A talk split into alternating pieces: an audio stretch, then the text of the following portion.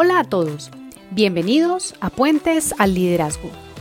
Mi nombre es Ilse Rodríguez, soy mentora de líderes hace más de 7 años. Quiero acompañarte para que cruces el puente que te lleva a conectarte con tu potencial y que brilles como líder. Así que, comencemos. Características de personas con las que no deberías trabajar. Si tú eres líder y estás a cargo de un equipo, es muy importante que verifiques la calidad humana de cada una de las personas con quienes trabajas. Si estás formando equipo, tienes una oportunidad valiosísima para seleccionar no solamente basado en habilidades técnicas y experiencia previa, sino también en calidad humana. Porque muchas veces la calidad humana es incluso más importante que el conocimiento que pueda tener o que pueda aportar una persona a un proyecto o a una situación. Esto es algo que muchas veces, y la verdad yo no logro entender bien por qué pasa exactamente, pero a veces como que se desconoce que es necesario, importantísimo y muy motivador que en los equipos y que las personas que nos rodean para ejecutar nuestros proyectos se destaquen por ciertos comportamientos y actitudes que hacen que haya una diferencia positiva para trabajar. Cuando no están estos comportamientos, pueden impactar no solamente el nivel de motivación y satisfacción de las personas, sino la forma como logran trabajar y cómo logran los resultados. Por lo tanto, en el episodio de hoy te quiero compartir algunos rasgos particulares que he encontrado como una constante cuando yo misma he acompañado procesos de trabajos en equipo de líderes que tienen desafíos importantes con algunas personas que hacen parte de su círculo cercano y es desafiante trabajar con ellos porque hay unas actitudes y comportamientos que ponen al límite la capacidad de relacionamiento. Empecemos entonces. Los sabelo todos. Son estas personas que, por la razón que sea, tienden a ser muy elocuentes y a apoderarse de la palabra.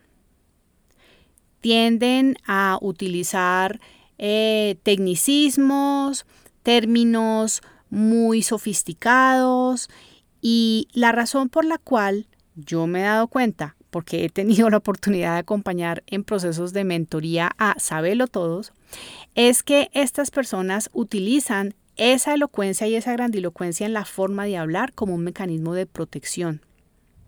Tienen muchos temores, sienten que necesitan demostrar que en efecto son las personas que más capital intelectual tienen y hacen un uso adecuado de ella, de ese, de ese, de esa, eh, de, de su lenguaje para mostrar.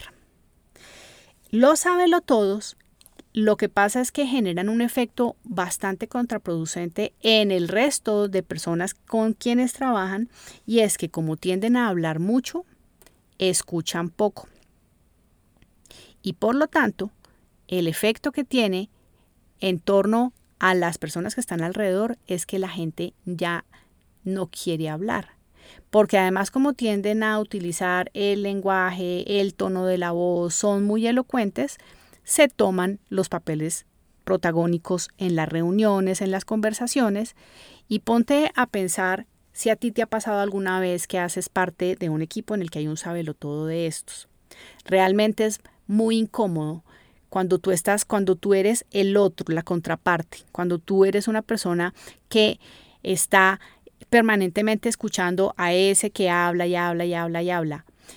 Tú como líder lo que puedes hacer es, por ejemplo, tener una, unos acuerdos de cómo van a ser la participación durante las reuniones y si tú ya identificas que hay un sabelo todo, darle la palabra de último. Pueden hacer unos acuerdos en las reuniones donde tú digas que vas a, eh, digamos, manejar cómo van a hacer las diferentes intervenciones y tú de manera intencionada, sin decírselo, al saberlo todo, le das la palabra de último. Otra persona con la que deberías mm, como revisar si hace parte o no de tu equipo. Esto es algo que puedes notarlo a través de conversaciones, en las entrevistas, eh, en conversaciones sobre los avances del proyecto si es que ya está en tu equipo.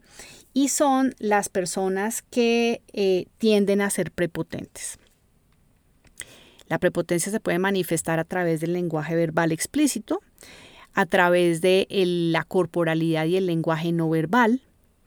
Y la prepotencia que no se regula y que el líder la permite, genera un ambiente de trabajo muy pesado y muy denso. Entonces, personas prepotentes que no escuchan, que hablan más duro que el resto, que eh, son demasiado arrolladoras, no son buenos miembros de equipo, porque tienden a amilanar al resto.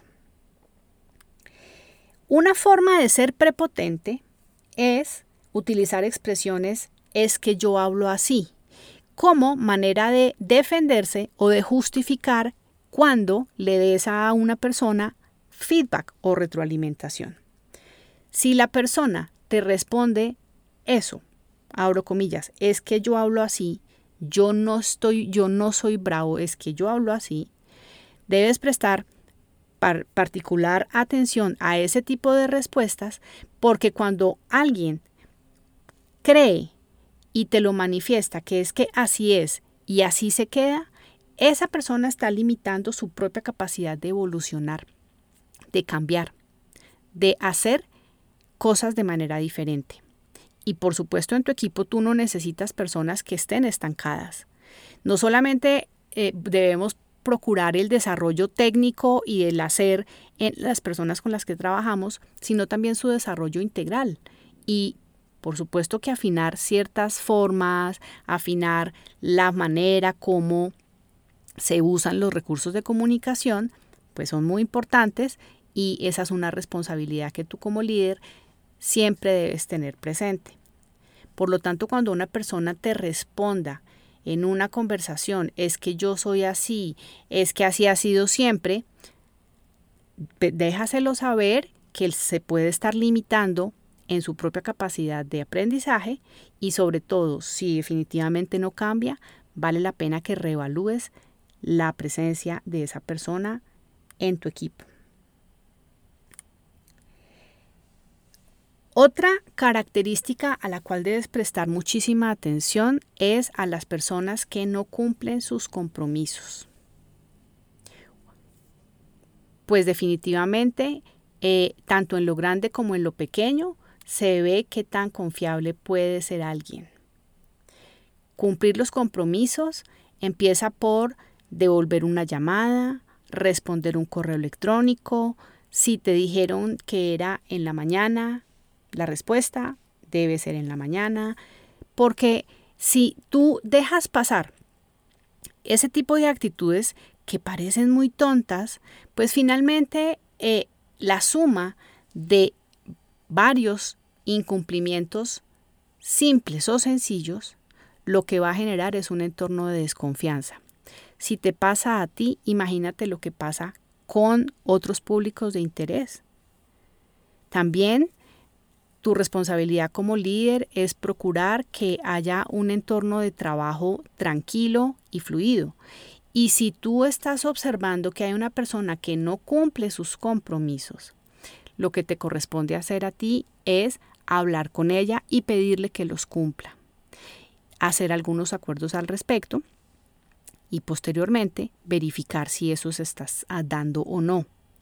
Si no se está dando, allí puedes estar afectando el, grado de confiabilidad que se genera en el entorno de trabajo. Incluso también esto lo puedes pensar en los temas personales. Un amigo que se compromete contigo a algo, a traer algo, a recoger algo que tú le pediste y no lo hace. ¿Qué pasa ahí? Primero, se genera una molestia y segundo y lo más delicado tiene que ver es con la afectación de la confianza.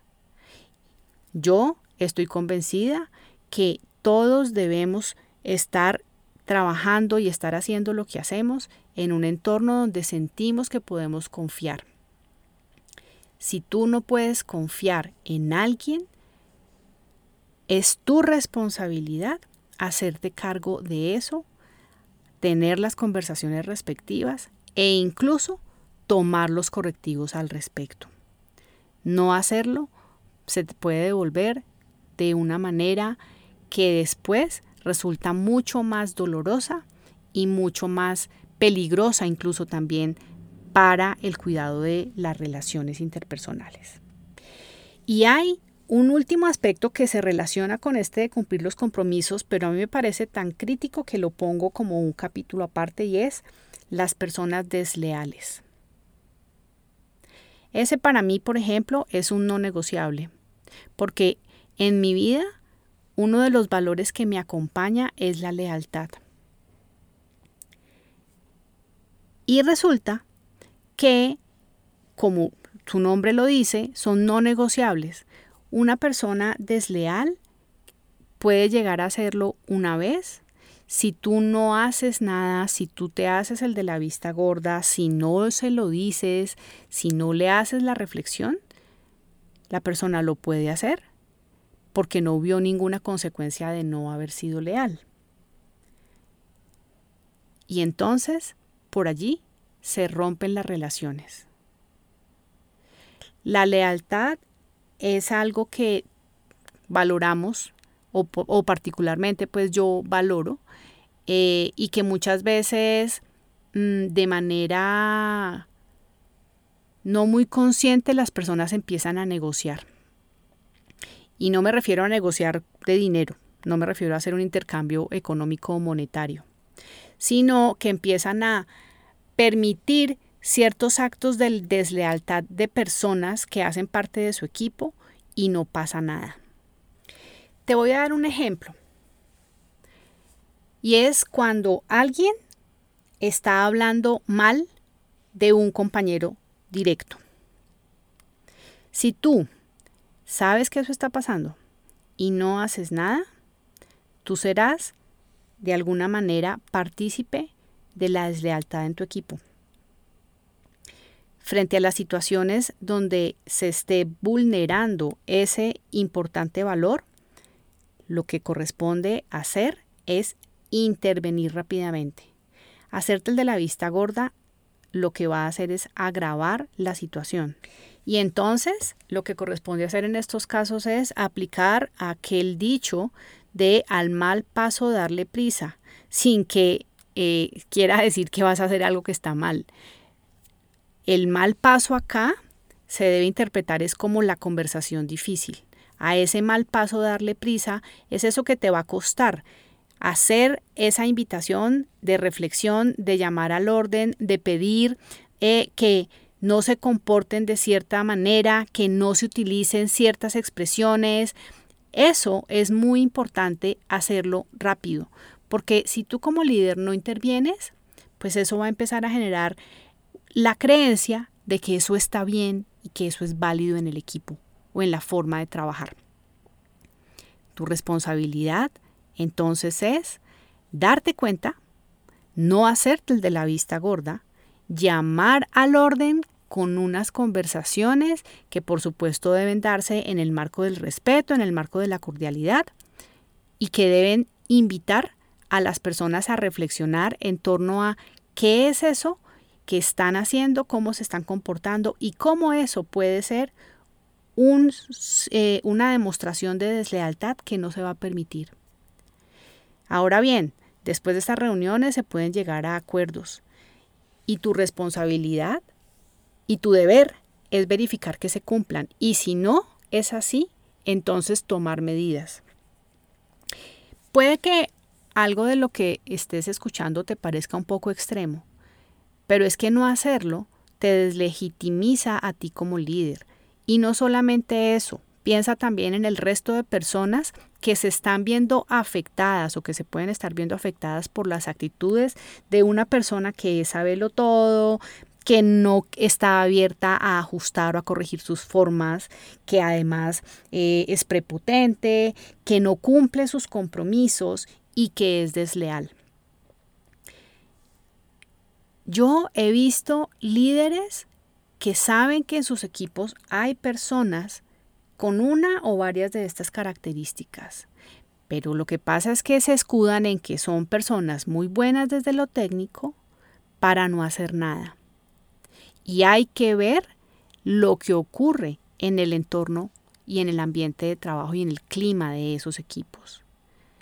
He sido testigo, me han eh, pedido ayuda para, para restaurar la confianza y la armonía en equipos que se han golpeado bastante, y no me refiero a golpes físicos, sino golpeados emocionalmente por la presencia de este tipo de actitudes.